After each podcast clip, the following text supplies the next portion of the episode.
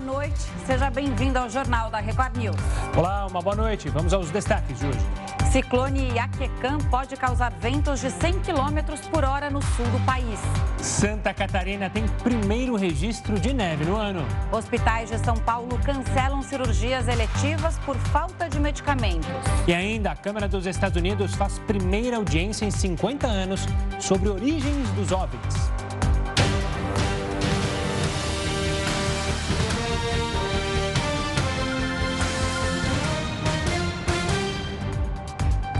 Vamos abrir essa edição falando do frio. Nós vamos direto para São José dos Ausentes, no Rio Grande do Sul, porque por lá já começou a nevar. Pois é, o repórter Jairo Bastos tem as informações. Boa noite, Jairo. Boa noite a todos. Nevou bastante há poucos instantes aqui no município. Agora a neve deu uma trégua e ela veio depois dessa chuva congelada do início da tarde e se transformou em neve. E ela veio acompanhada por um vento bastante forte provocado pelo ciclone que está agora no Rio Grande do Sul. O fenômeno pode voltar a acontecer durante essa noite, essa é a previsão, mas amanhã isso já não deve acontecer mais. O frio continua, mas a neve não deve ser previsão previsão para amanhã. São José dos Ausentes fica no ponto mais alto do Rio Grande do Sul e muita gente veio até a cidade, né, buscar a neve, hotéis lotados e eles encontraram a neve aqui hoje sim. Já a Prefeitura de São Paulo montou 10 tendas e criou 2 mil vagas em abrigos para moradores em situação de rua. Amanhã, a mínima esperada aqui na cidade é de 6 graus. A capital paulista tem mais de 31.800 pessoas em situação de rua. A prefeitura também anunciou a abertura da estação Dom Pedro II para receber os moradores durante as noites de frio intenso. E o governo federal anunciou uma medida provisória para a revisão da tabela de frete. O documento foi publicado no Diário Oficial da União. Antes, os valores eram revisados apenas quando havia uma variação de 10% no preço do combustível. Agora, os fretes vão ser ajustados se os preços variarem 5%. Nos últimos três anos, o preço dos combustíveis aumentou 96%. O STF pode julgar ações que alteram a lei seca. Vamos chamar o Heródoto Barbeiro para essa conversa. Heródoto, boa noite para você. Explica então o que pode mudar. Camila, essa lei seca aqui não é aquela do Elliot Ness, hein? Na época das máfias. Né? De Chicago, aquele negócio que a gente viu no cinema. Essa aqui é outra. e essa aqui é uma coisa curiosa. Essa aqui foi uma ação movida no Supremo Tribunal Federal para acabar com a multa para os caras que tomam goró e depois saem dirigindo. Não, está muito frio, está geladão, eu vou tomar um conhaque e depois vou sair dirigindo. O que chama a atenção é o seguinte: quem é que bateu na porta do Supremo para tentar acabar com isso? A Associação Nacional do Comércio a Associação Nacional dos Restaurantes, Bares e o pessoal da vida noturna. O pessoal da balada, dono de casa noturna. Pois bom, o que, que eles querem? Eles querem o seguinte, que se o cara for parado numa blitz como essa daí e não assoprar o bafômetro, ele toma a multa. Eles acham que isso é inconstitucional. Aí bateu na porta do Supremo Tribunal Federal. Não, o cara não pode ser multado porque não quer assoprar o bafômetro. Segundo, uma blitz como essa que a gente está mostrando, segundo eles, impede o direito de ir e vir. E isso está escrito na Constituição brasileira que é garantido. Então, olha, olha onde chegaram. Então, dizer que parar numa blitz é atacar o direito de ir e vir. Outra coisa, eles não podem aplicar uma multa geral, segundo a turma lá que vende álcool, porque qualquer quantidade de álcool no sangue que for constatada, o cidadão vai tomar então uma multa e eles dizem que isso é, não é correto porque tem gente que bebe muito, tem gente que bebe pouco e não pode aplicar a mesma multa nos dois. É isso que eles querem que o Supremo decida. Outra coisa, eles dizem que a tal da lei seca, olha onde eles chegaram, arruinou o faturamento de bar, restaurante e casa noturna. Então, quando você arruina o faturamento, o que você faz? Você quer derrubar a lei. Quando a gente sabe o seguinte, o álcool é o primeiro responsável, primeiro, a gente já contou isso aqui no jornal, responsável por acidentes com mortes no trânsito brasileiro. Em todo caso, estará na mão do Supremo Tribunal Federal. Agora, detalhe aí. Por enquanto está valendo. Quanto é que é a multa? 3 mil reais. Se o cara for multado duas vezes, foi pego por duas vezes bebendo, e for multado duas vezes em um ano, a multa, ela dobra para 6 mil reais. Duas de 3 mil. E o cara, quando é multado, numa dessas, ele perde a carteira, o CNH, durante um ano. É isso que eles querem que o Supremo Tribunal Federal acabe com isso e vamos liberar, então. Aliás, outra coisa, eles querem liberar também a venda de bebida alcoólica em estrada federal. Está proibido na federal, está proibido na estadual, mas eles querem liberar na federal, por isso bateram então ainda a porta do Supremo Tribunal Federal. Eu nunca vi um setor atuar dessa forma, dessa maneira, e contra o interesse público, porque eles acham que o interesse mais importante não é o público, é o faturamento do bar, do restaurante e da casa de balada. Seria um retrocesso qualquer tipo de mudança na lei, né? Quantas vidas foram salvas porque policiais trabalhando ali retiraram da rua pessoas que estavam dirigindo alcoolizadas, que poderiam causar um acidente. Na hora que a gente está se adaptando, ou seja, que a consciência de muita gente mudou, né? Olha, vou sair, então não vou beber hoje, eu que sou o motorista da galera. Ou então, vou sair, vou de táxi, vou de ônibus, vou de metrô, porque não quero dirigir, não quero colocar a minha vida nem a vida de ninguém em risco. Né? Quando as pessoas estão começando a ter esse hábito, querer mudar? É, a vida do, é, eu do espero, outro, eu... né? Um absurdo. Oi, perdão. É a vida do outro, né? Não é só da própria pessoa, né? É claro que você tem que pensar bares e restaurantes, todos os setores são importantes, mas a gente está falando de vidas, é como o Gustavo falou. É, essa é uma parte pequena do problema, né? Quando você olha os números e as estatísticas de acidentes, quando é, se envolve direção e bebida alcoólica, Heródoto. Agora, está na mão do Supremo Tribunal Federal. Se o Supremo entender que isso é inconstitucional, multar o cara porque bebeu é inconstitucional. Multar o cara porque não quer assoprar uma fome, que é inconstitucional. Multar o cara porque o cara não quer parar na blitz, dizendo que isso você está tirando o direito de ir e vir. Se o Supremo decidir isso, cai a lei. E certamente, se cair a lei, infelizmente, nós vamos ter um número maior de pessoas em acidente de trânsito. E só um detalhe, é, infelizmente a gente tem esse hábito, ou no Brasil se teve esse hábito, de judicializar tudo. Ou seja, a gente reclama que o Supremo Tribunal Federal começa a legislar. Mas quando deputados, congressistas tomaram uma decisão de criar uma lei mais firme, vamos lá contestar no Supremo Tribunal Federal, horas bolas. Tinha que ter contestado quando estava a discussão justamente no Congresso Nacional, né, Heródoto? Exato. Vamos ver o que o Supremo vai decidir. Decidir o Supremo, nós vamos ter que acatar. Tá certo. Daqui a pouco a gente acata a sua participação de novo aqui, porque essa a gente acata sempre com o maior prazer. Até daqui a pouco. Participação no frio, né? Porque está cada vez e cada minuto mais. Você está preparado para o frio? Casacão, olha, olha o casacão. É, hoje é só com casaco mesmo, amanhã parece que vai piorar. Sensação térmica em São Paulo, os termômetros devem chegar a 6 graus, mas a sensação térmica de 0 grau ou até de menos 2 graus na madrugada ou durante a manhã. Vamos amanhã colocar um monte de blusa. Bota o faísca para dormir com você, é. para esquentar, que ele é quentinho. Até já, Heródoto. Até já. Até já, até já. Você está preparado já? Ah, os meus cachorros já vão dormir na cama, já para me esquentar também. Em Santa Catarina, houve registro de neve e de chuva congelada, quando a gota vira gelo ainda no ar. Quem tem mais informações para a gente é o repórter André Rode. André, boa noite. O que a gente pode esperar para as próximas horas? Boa noite, Camila, Gustavo. A expectativa é de mais neve nas próximas horas. As condições continuam perfeitas para isso, com muita umidade e frio intenso. Neste momento, aqui na praça, no centro de São Joaquim, os termômetros marcam um grau negativo. Tem grande chance de nevar novamente durante a noite e a madrugada. A primeira neve do ano foi registrada hoje em pontos isolados de várias cidades da Serra. Também houve muitos registros de chuva congelada. Em Bom Jardim da Serra, a temperatura chegou a 2,4 graus negativos. Foi a menor temperatura do ano no Brasil até agora.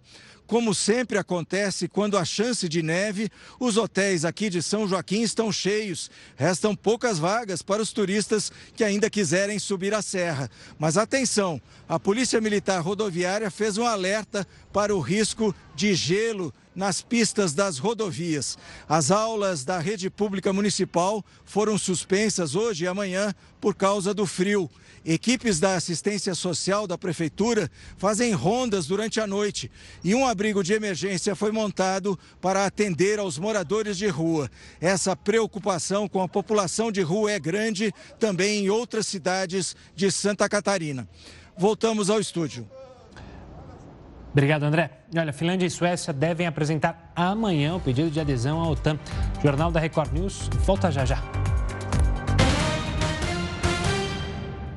Estamos de volta com o Jornal da Record News para falar que uma testemunha gravou um momento em que o perito Renato Couto Mendonça, de 41 anos, foi agredido no Rio de Janeiro.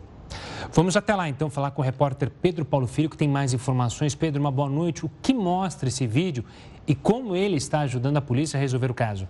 Boa noite a todos que acompanham o Jornal da Record News. Olha, no vídeo, o perito aparece sendo agredido e imobilizado por pelo menos três homens. Depois, ele é colocado dentro de uma van que pertence à Marinha. Na sequência, o grupo também entra no veículo e sai.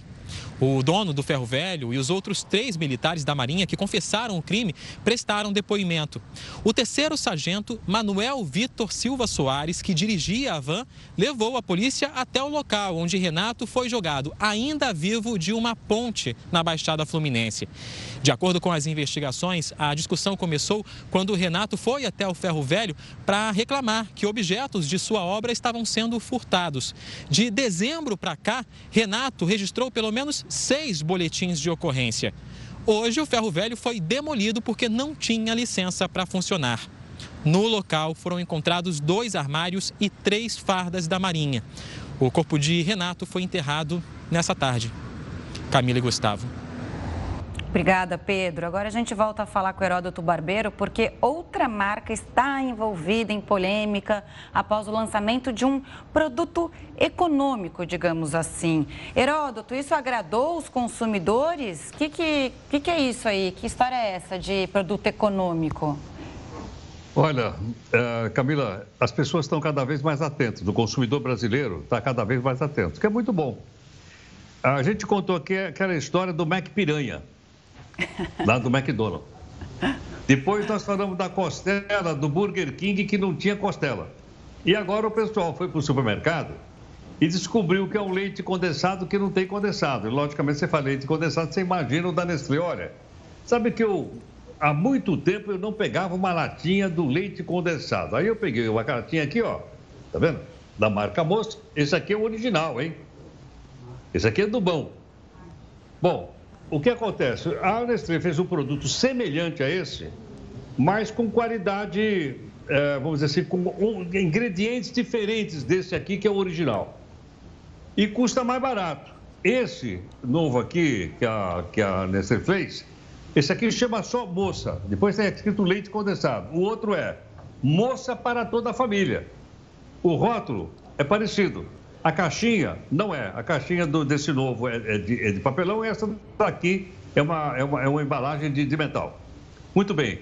Aí os consumidores começaram bastante a reclamar. A Nestlé disse que não é verdade, que o produto é de boa qualidade, mas que para baratear o preço, baratear o preço, os componentes são diferentes desse leite condensado do bom. Aquele que você bota ele para cozinhar e ele vira doce de leite. Aliás, fica muito gostoso, por sinal. Mas é, a gente até chama atenção pelo seguinte: é uma marca global, como as outras que eu citei aqui, é, tentando buscar um produto que fique mais barato, mas o consumidor está achando que ele está sendo enganado. E por esse motivo, então, ele está recorrendo aos órgãos de defesa do consumidor e na internet, principalmente eu vi no Twitter, uma quantidade imensa de pessoas fazendo críticas à Nestlé, apesar dela ter respondido dizendo que o produto é de boa qualidade ainda que não seja igualzinho àquele que a mamãe fazia com o verdadeiro doce de leite. Coiroto, não precisa ser igual. Como você falou, ainda que não seja igualzinho, tem que estar tá na cara que não é igualzinho. Ou seja, faça uma embalagem completamente diferente. Assim como irrita muito o consumidor quando eles mudam o peso da embalagem, não nesse caso, mas é, vão lá e muda, diminui um pouquinho o tamanho e você não percebe e fala, tá pagando a mesma coisa, mas tá diferente, aí só depois você vai perceber. Ou seja, tem que ficar claro para o consumidor que está comprando que aquilo que ele está comprando é exatamente aquilo que ele está vendo e que ele sabe, que ele consiga enxergar sem ser ludibriado, né? A conta é simples, né, gente? A gente está tá comprando gato por lebre, né? Não tem essa expressão? É isso, não tem mais jeito, tem que ficar atento. Agora, agora sabe, eu acredito, eu, eu, eu sei o seguinte, nós todos sabemos, a Nestlé é uma marca de qualidade, é uma marca respeitável no mundo inteiro, uma marca global, você vai em qualquer lugar do mundo, você encontra o produto Nestlé, você confia em comprar porque sabe que a marca. Eu acho que isso aqui foi um erro de algum setor da empresa. Sim. Algum iluminado da empresa disse: não, peraí, que eu tenho aqui uma boa ideia e nós vamos vender alguma coisa parecida com leite condensado e vamos ganhar mais. E a empresa topou e levou para frente. Logicamente, o impacto onde é que é? Na marca. O impacto é na marca, mais do que econômico e mais do que do que, do que financeiro, é o impacto da marca, que é uma marca global e é uma das 100 marcas mais valiosas do mundo. Eu não sei exatamente qual é a colocação dela agora, mas tenho certeza que ela está bem em cima nessas marcas uh, famosas. E quando você bate da marca, o que acontece? Você faz com que o produto perca a credibilidade. Tá certo. Heraldo, vai se esquentar então, porque a noite promete a madrugada ser muito fria. Um bom descanso e até amanhã. Até amanhã, vou levantar às seis da matina, tá? Não, vai levantar bem vai, na hora que tá um frio danado. Vai pegar aquela parte da manhã bem geladinha. Boa noite, Heródoto. Bom descanso, HB. Tchau. Tchau, Vitor. Obrigado. Agora, no cenário internacional, a Finlândia e a Suécia anunciaram que vão apresentar amanhã mesmo as propostas para entrar na OTAN. O pedido dos dois países para fazer parte da organização do Tratado do Atlântico Norte tem causado polêmica. A Turquia, que já faz parte da OTAN, anunciou que vai vetar a entrada das duas nações. E, de acordo com as regras da organização, Qualquer adesão deve ter apoio de todos os integrantes. Especialistas internacionais acreditam que a Turquia deve pedir alguma coisa em troca desse apoio. O presidente Vladimir Putin chegou a afirmar nessa semana que os pedidos de adesão da Finlândia e da Suécia não são um problema para a Rússia. De acordo com ele, a ação só vai ser uma ameaça se incluir o envio de armas para os dois países. Caso isso ocorra, vai haver uma resposta russa. Enquanto é discutido a questão da entrada de mais países na OTAN, o combate pelas ruas da Ucrânia continua. 265 soldados ucranianos deixaram a siderúrgica de Mariupol e mais de 50 estavam feridos. O Ministério da Defesa russo divulgou imagem desses militares. Alguns estavam sendo transportados em macas. Eles foram levados para uma área no leste do país, que também está sob domínio russo. A Rússia tomou o controle total da cidade portuária. E agora, os dois países devem negociar a troca dos prisioneiros. Líderes partidários do PSDB se reuniram hoje para definir se o ex-governador de São Paulo, João Dória, será o candidato à presidência. Como ele quer e insiste, tenta costurar isso. Quem atualiza as informações direto de Brasília para a gente é Narla Aguiar. Narla, ótima noite para você. O que ficou definido, se é que ficou definido, né?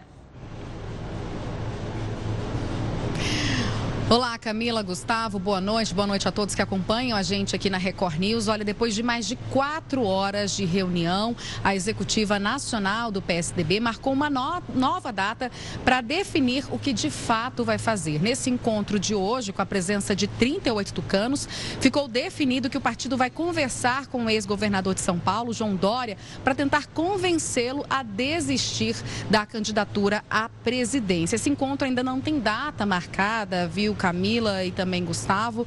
É, por isso, a gente não tem uma previsão de um nome consensual entre o MDB, o Cidadania e também o PSDB. O presidente do PSDB diz que está mantida para amanhã a divulgação de uma pesquisa que vai dizer aí qual que é a preferência do eleitor. Se é para a candidatura à presidência, né? Se é o ex-governador é, de São Paulo, João Dória, do PSDB, ou Simone Tebet, do MDB. O ex-governador de São Paulo diz que não vai desistir da candidatura à presidência e ameaça ir à justiça. Camila, Gustavo. Obrigado pelas informações, Narla. Uma ótima noite e até amanhã. Para fazer uma análise sobre essa tensão nos tucanos, a gente conversa agora com o cientista político e professor da Universidade de Brasília, Lúcio Renó. Professor, uma boa noite, obrigado pela participação aqui conosco. Qual é a leitura que o senhor faz dessa briga e que chama atenção, né? Porque você vê partidos tentando negociar um nome único, mas são partidos ali que, se você vê na pesquisa, a diferença de porcentagem deles é tão pequena. E aí me lembra aquela briga entre dois carecas por um pente. Muito obrigado. É, boa noite, é um prazer estar aqui com vocês. É, de fato, aí a, a, sua comparação faz sentido. É? é uma disputa ainda é, muito incerta, não é, por essa vaga da terceira via. É, porque o cenário é, nacional que se coloca é já de uma polarização muito significativa, não é, entre é, Lula e o PT e Bolsonaro. Isso reduziu muito o espaço, não é, para disputa é, principalmente no campo da direita, que é esse que nós estamos tratando agora, não é, com essa candidatura do PSDB, é, e isso fica muito evidente, mas também no campo da esquerda, né, é difícil imaginar ali um, a, a, viabilização né, de uma candidatura, por exemplo, do Ciro Gomes. Então, é um cenário que já está é, bastante encaminhado, não é, e que se mostra muito difícil para o surgimento de uma alternativa às duas forças que lideram hoje as pesquisas eleitorais. Oi, Lúcio, boa noite. Aqui Camila falando. É, só para trazer uma informação aqui, né? Amanhã essa reunião do PSDB aconteceria na parte da manhã, segundo alguns líderes, né? O Tasso Gereissati falou isso depois da reunião. E eu acabo de apurar que por enquanto, por hora, a agenda do, do ex-governador de São Paulo e pré-candidato à presidência da República, João Dória, está mantida em São Paulo. Então, por enquanto, não há confirmação de que ele vá participar dessa reunião. Diante desse cenário, esse racha no PSDB, é, que parece não ter fim, né? Parece que essa crise só piora. É cada vez mais difícil é, essa viabilidade da candidatura de João Dória à presidência da República? De fato, não é como é, se não fosse suficiente já é, enfrentar é, dois adversários né, com muita força nacional, né, Bolsonaro e Lula e o PT, um, os partidos que tentam construir essa terceira via, eles é, acabam se, é, se, de, se deparando né, com uma situação de um conflito interno nos, em cada um dos partidos muito grande.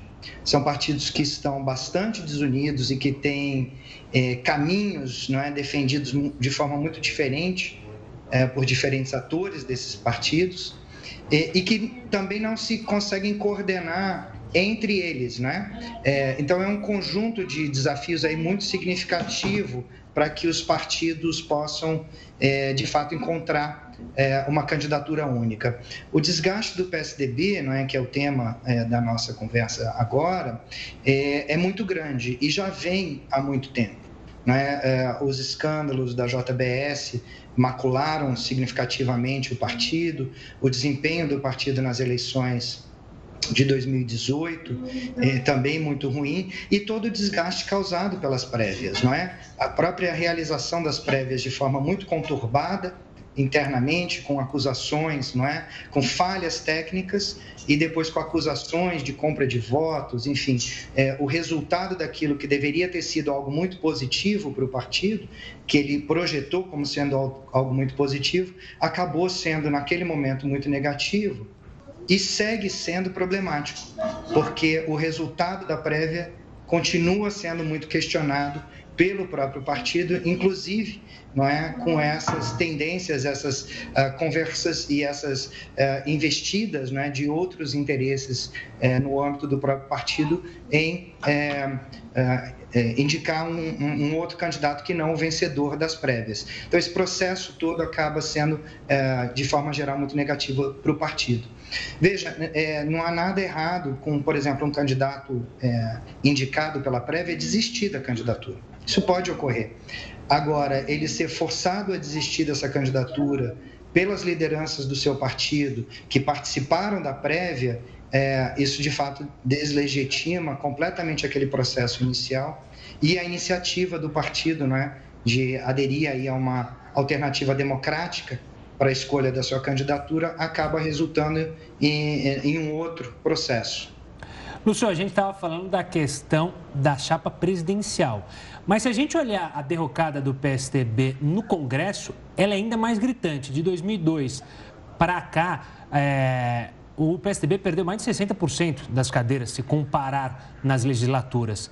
O quanto que essa nova crise nos tucanos pode afetar ainda mais a possível candidatura ou a possível eleição de deputados, senadores e também na questão gover de governos estaduais? É, perfeito. Repare também, não é, adicionando ao que você constatou, que o partido perdeu muitas prefeituras não é, nessas últimas eleições. Então, ele é, um, é, ele é um partido que vem num processo de derrocada e de enfraquecimento muito significativo, com rachas internos que sempre existiram, né? Sempre, sempre uh, teve facções diferentes, vamos dizer assim, dentro uh, do PSDB, não é? é? E agora elas estão muito fortalecidas. E quando o partido como um todo sofre é, inúmeros é, momentos aí críticos, ele vai perdendo sua força e sua legitimidade. Então, a consequência disso para um processo eleitoral pode ser muito grande, assim como, não só para presidente, assim como para uh, Câmara e é, prefeituras e, no caso, governadores agora nesse período. Agora, chegou um momento nessa crise do PSDB em que é, as lideranças vão ter que colocar a posição na mesa. Né? Quem não quer que Dória é, continue com essa pré-candidatura vai ter que falar agora, ou dá para esperar um pouco mais de tempo e chegar à convenção nacional do partido que acontece em julho. Ou, na verdade, é, esse cenário agora, né, com vários caciques se colocando, a gente tem o presidente do partido, Bruno Araújo, ao lado do Rodrigo Garcia, que queria viabilizar a candidatura ao governo do estado, pegando o lugar né, é, deixado por Dória. E tem o Fernando Henrique também falando para ele que apoia o Dória. E a Écio Neves que fala, não, gente, vamos, vamos falar o que é, vamos colocar as cartas na mesa, porque é, não tem como levar adiante uma situação tão indefinida como essa. É, veja, é, a situação do conflito interno no partido, né, intrapartidário, ele realmente é muito significativo. É, e ele é, certamente é, enfraquece ainda mais o partido. Não é? O adiamento dessa decisão, não é, que é a questão que você colocou, é, ela só torna a situação pior né? porque essa indecisão, essa indefinição no curto prazo, ela, ela não, não ajuda né? na disputa, na definição do partido por, por sua candidatura e na, e na sua competitividade né? no âmbito uh, da eleição presidencial. Ou seja, é, é, os caminhos que estão postos e que estão sendo escolhidos, eles facilitam a polarização entre Bolsonaro e Lula, ao invés de criarem é, uma, uma alternativa viável nessa terceira via mais moderada. Lúcio, você falou da terceira via, amanhã também está marcado que o MDB apresente o resultado da pesquisa em conjunto com a Cidadania, até com o PSDB, sobre o possível nome é, em conjunto. Eu queria analisar justamente esse papel do MDB, porque historicamente a gente vê o MDB ao lado de quem vence ponto final. Venceu o MDB, estará junto. E agora o MDB é, tenta pleitear essa candidatura é, com Simone Tebet e, talvez é, alguém do PSDB de vice. Enfim, é possível acreditar é, numa candidatura lançada assim, nessa escolha de ah, pesquisas? É possível é, ver viabilidade nisso? Olha, o uso das pesquisas é, para definição de candidaturas, ele, ele não é uma novidade, né? isso ocorre né, na política brasileira já há, há muitos anos. A questão toda que se coloca agora é que nenhuma dessas candidaturas se mostra viável eleitoralmente, né? E aí se buscam diferentes formas de se medir essa viabilidade eleitoral dessas candidaturas, potencial de voto, enfim, uma série aí de mecanismos que vão sendo adotados para pensar qual candidatura tem maior chance. Isso, como eu disse, né, a partir da pergunta colocada anteriormente, ele só gera é, mais indecisão, mais indefinição, enfraquece ainda mais essas chapas, é, que dificilmente terão tempo hábil não é? Porque isso é uma perda de tempo. Né? Elas não terão tempo hábil para se configurarem como é, viáveis em, em, com o passar do tempo e mais próximas das eleições, né? Então, uh, adiar essa decisão, transmitir uma imagem de impasse de incapacidade de coordenação, não é? de, de, se, de, de se ajustarem, não é? de se adequarem, é, é, de poderem é, construir juntos uma alternativa é, de poder, é negativo para esses partidos, porque bota em xeque, inclusive, a possibilidade deles governarem juntos posteriormente. Lúcio, o que vai pesar agora, rapidamente, para a gente terminar é, nessas pesquisas, né? É, a rejeição, é, quem está com uma maior rejeição ou quem pontua mais? Porque agora é, essa balança, ela tá, né? O Dória pontuou mais do que Tebet. Tebet, Dória teve 3% na, na pesquisa mais recente, Tebet 1%. Só que a rejeição de João Dória é maior. E aí, o que, que vai pesar mais na balança? Olha, a classe política brasileira, desde 2013, ela vem enfrentando taxas extremamente elevadas de rejeição, não é? É óbvio que isso é, é, portanto, enfim, a, a, a, rejeição em si ela não pode ser é, vista separadamente da, do potencial de voto. As duas coisas têm que ser analisadas uh, conjuntamente. E é, é, é, é, um balanço não é, desses dois elementos uh, que tem que ajudar os partidos a tomarem as suas decisões.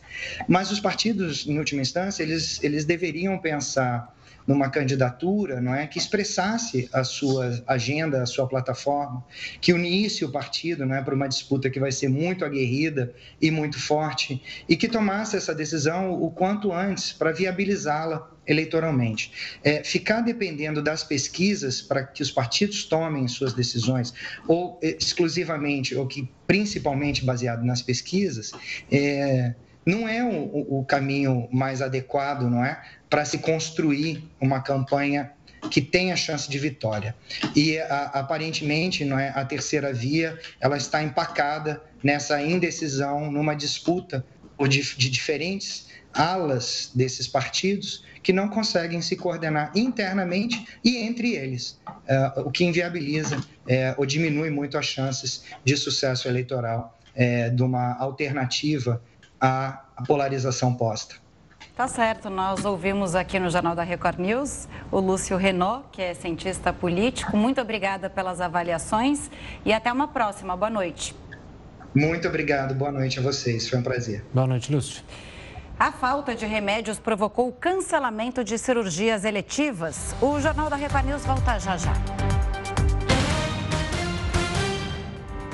Olha só, a falta de medicamentos em hospitais da rede pública e privada de São Paulo gerou um alerta para o Conselho Nacional das Secretarias de Saúde.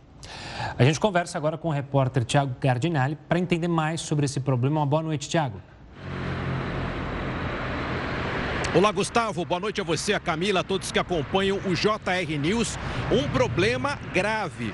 O Conselho dos secretários municipais de saúde apontou para a carência de 43 fármacos que provocaram uma série de adiamentos em várias cirurgias eletivas que foram retomadas após a diminuição dos casos de Covid-19. Um problema, como você disse, Gustavo, atingindo tanto a rede pública quanto a rede particular de saúde. E dentre estes fármacos que estão faltando estão antibióticos, anti-inflamatórios, analgésicos e até soro fisiológico. Então, o conselho solicitou à Anvisa e também ao Ministério da Saúde uma explicação a respeito da falta desses medicamentos. E a resposta que veio é igualmente preocupante, porque trata-se de uma série de fatores, um conjunto de problemas, entre eles a desorganização do sistema de produção após a pandemia uma espécie de reflexo nas mudanças da cadeia eh, produtiva das empresas, dos laboratórios. Também a falta de insumos, a escassez de matéria-prima a falta de embalagens e também o aumento da demanda. E daí surgem informações de outros estados que também estão passando pelo mesmo problema. A informação surgiu aqui no estado de São Paulo, a carência destes 43 fármacos diz respeito aos municípios paulistas, mas outros estados também entraram em contato com a Anvisa e com o Ministério da Saúde, apontando o mesmo problema. Trata-se de algo extremamente sério que tem afetado as marcações destas cirurgias eletivas após a redução dos números de Covid-19. Agora, a gente fica pensando, né, Gustavo e Camila, nas formas de solucionar, por tratar-se de um conjunto de problemas, né? Quando a gente ouve falar da desorganização do sistema de produção após a, a pandemia, me parece algo extremamente é, delicado, né? Um problema extremamente grave que precisa ser resolvido com urgência. Realmente, tá certo. Obrigada pelas informações, Gardinalha. Até amanhã. A gente continua nesse assunto para falar mais sobre essa falta de remédios. Conversamos agora com o Tiago Teixeira, ele é diretor do Conselho de Secretários Municipais de São Paulo. Tiago, boa noite. Temos o Tiago? Boa noite para você. É, bom, qual é a real situação? O que está acontecendo de fato? Boa noite, Camila. Boa noite, Gustavo. É um prazer estar aqui no JR News. É, de fato, vem faltando medicamentos. O sistema de saúde vem ficando desabastecido, tanto o sistema ambulatorial quanto o sistema hospitalar. Fato este que nos preocupa muito. Um levantamento recente feito nesta semana pelo Conselho dos Secretários Municipais de Saúde aqui do Estado de São Paulo, nós retratamos que existem 43 tipos de medicamentos em falta já no estado.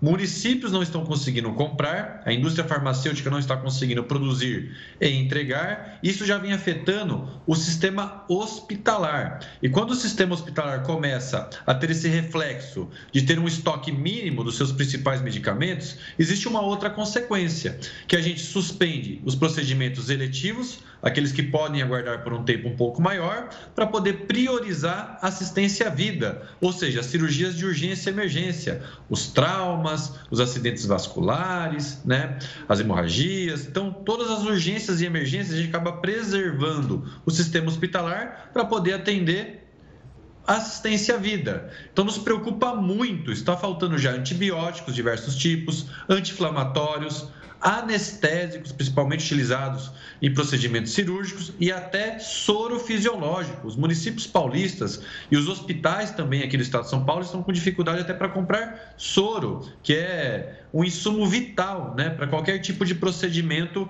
no âmbito hospitalar. Isso vem trazendo uma grande preocupação para os municípios paulistas. Já solicitamos esclarecimentos por parte do Ministério da Saúde, que é quem coordena toda a política de insumos e da assistência farmacêutica do país, para que a gente não sofra com esse desabastecimento, logo agora que nós acabamos de vivenciar dois anos muito complexos de enfrentamento da pandemia, e como reflexo temos uma alta demanda represada para cirurgias eletivas que a gente pretende equalizar já a partir de 2022.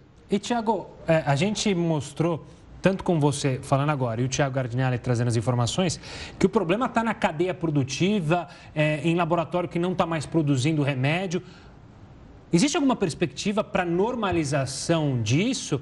É, como que o Ministério da Saúde tem tratado isso com vocês, é, do, vocês secretários? Qual é a perspectiva para a gente? Porque quando a gente fala em cirurgia eletiva, são cirurgias que não são emergenciais, mas tem gente que sofre há tempos esperando uma cirurgia. Às vezes não é algo urgente, mas é algo que dificulta em muito a vida dessa pessoa, desse paciente. Sem dúvida, Gustavo. Né? Vamos falar das principais cirurgias eletivas, né? As hérnias, as pedras na vesícula, pedra no rim. Quem já teve pedra no rim sabe a dor terrível que é isto. As varizes. O Estado de São Paulo está com mais de 600 mil pacientes aguardando um procedimento eletivo. Este é um levantamento que nós também realizamos. E nós sabemos que são cirurgias eletivas que podem esperar pouco tempo. Né? Não podemos esperar um grande é, período temporal para poder realizá-las, porque esses pacientes acabam complicando e adentrando via porta de pronto-socorro. é, com as suas comorbidades mais agravadas. Então a gente precisa realizar num tempo execuível, num tempo razoável. O que a gente vem recebendo como resposta da indústria farmacêutica hoje é que, primeiro, o mundo tem uma dependência muito alta da China e da Índia, que são os principais produtores do princípio ativo, do insumo que chega aqui para a indústria nacional para poder manufaturar o medicamento. E um outro problema também já elencado é que a indústria está com falta de embalagens. E é isso mesmo, embalagem para poder embalar o comprimido, o frasco, falta frasco, falta vidro, falta blister, falta contragotas. Muitas vezes a indústria consegue receber o princípio ativo, né, a matéria-prima, e não tem a embalagem para poder embalar o farmaco, né, o medicamento. E aí, a partir do momento que a, a gente percebe uma desaceleração da economia da Índia, da China, ainda porque está repicando a pandemia nesses países asiáticos. E diminui o Brasil, o próprio sindicato da indústria farmacêutica nos informou que diminuiu a importação da matéria-prima. O sistema começa a colapsar, porque nós estamos vivendo um período já pós-pandemia, por assim dizer. Né? A pandemia está sob controle no ano de 2022, graças à vacinação. Mas a demanda represada se acumulou nos últimos dois anos. Então, os pacientes estão com as suas doenças mais agravadas, está tendo mais urgências nas nossas portas de pronto-socorros. E os estoques de medicamentos no nosso estoque do sistema hospitalar vem diminuindo e a gente não está conseguindo repor na quantidade necessária. Você pode procurar já nas farmácias, muitas farmácias no estado de São Paulo, você não acha mais antibióticos, você não acha mais anti-inflamatórios, é, você não acha mais medicamentos para febre, as prateleiras estão se esvaziando. E nós não temos ainda uma perspectiva passada pelo Ministério da Saúde e pela Anvisa de quando poderá se regularizar isto. Então, neste momento, nós estamos com um plano de contenção. Vamos atender na saúde pública e na saúde privada aquilo que é emergencial até que nós tenhamos os nossos estoques de medicamentos novamente no limite aceitável. Tá certo. Tiago, obrigado pela atenção aqui conosco, é, com um tema que é preocupante de fato. Um forte abraço e até uma próxima, Tiago.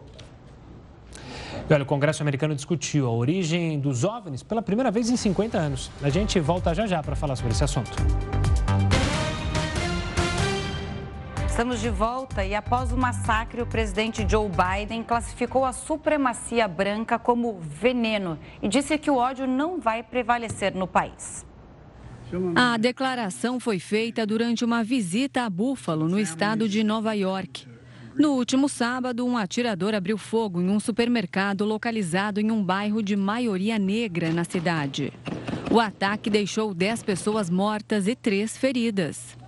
These actions essas ações que vimos nestes ataques cheios de ódio representam os pontos de vista de uma minoria odiosa. Não podemos permitir que distorçam a América, a verdadeira América. Não podemos permitir que destruam a alma da nação. Biden ressaltou que a diversidade é a força dos Estados Unidos. Na fala, ele considerou o massacre como terrorismo de cunho racista e defendeu o combate de teorias supremacistas. Antes, o democrata e a esposa prestaram solidariedade às famílias das vítimas.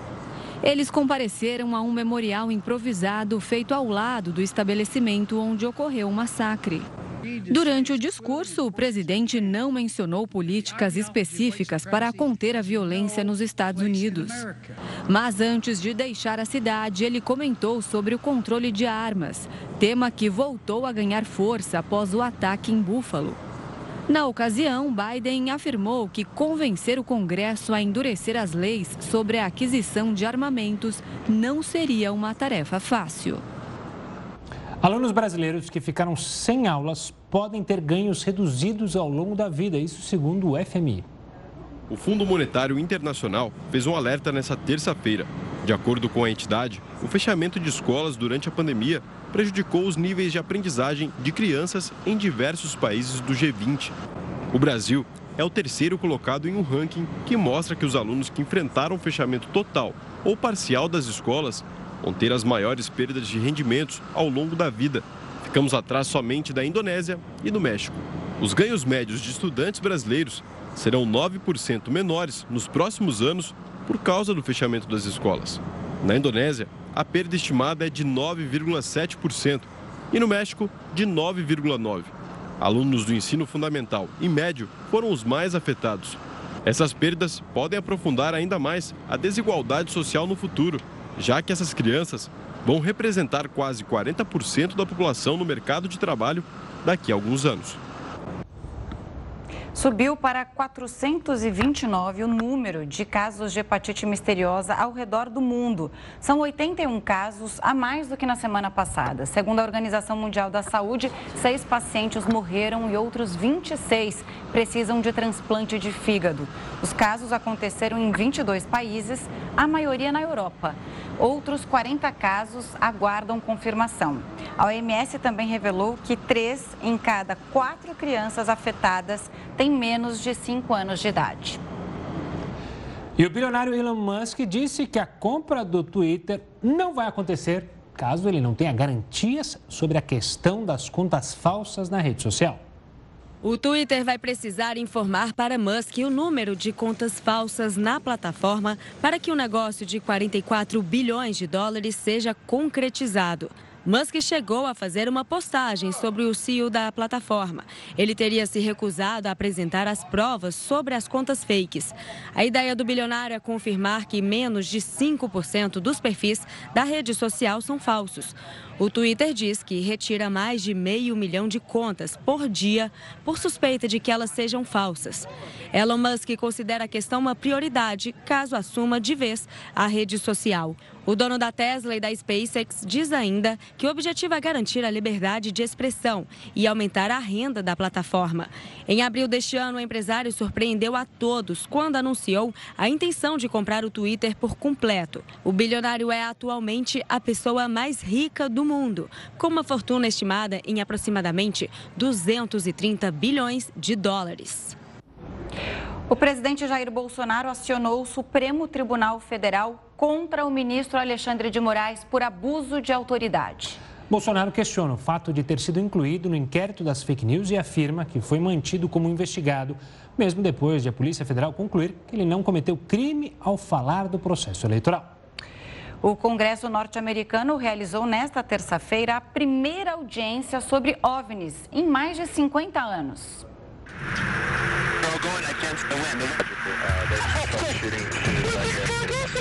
Autoridades do Pentágono informaram que uma força-tarefa será criada para investigar a origem de fenômenos aéreos não identificados. De acordo com o departamento, um diretor já foi escolhido para a equipe. As informações foram reveladas durante uma reunião na Câmara dos Deputados sobre o tema. Um oficial de inteligência da defesa do país, que compareceu ao plenário, considerou os objetos desconhecidos uma ameaça à população. Sabemos que nossos militares encontraram fenômenos aéreos não identificados. E como os OVNIs representam um potencial risco de segurança de voo e segurança geral, Estamos comprometidos com um esforço focado para determinar suas origens. A percepção de que esses fenômenos representam um risco à segurança foi reforçada pelos parlamentares. Um deles chegou até a destacar que o estigma associado aos OVNIs comprometeu as análises de inteligência. Ainda segundo ele, pilotos evitaram relatar casos e foram caçoados quando falaram sobre esse assunto. Por isso, ele encorajou os militares a reportarem qualquer objeto incomum que vejam. A discussão na Câmara acontece quase um ano depois da divulgação de um relatório com mais de 140 episódios de fenômenos aéreos não identificados. Os dados sobre esses objetos coletados até agora não conseguiram comprovar a existência de uma vida extraterrestre. Mas o documento, concluído no ano passado, motivou o governo norte-americano a investigar o assunto.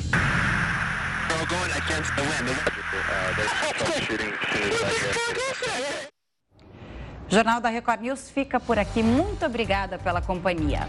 Tenha uma ótima noite. Fique bem acompanhado com o News das 10 e a Renata Caetano. Tchau, tchau.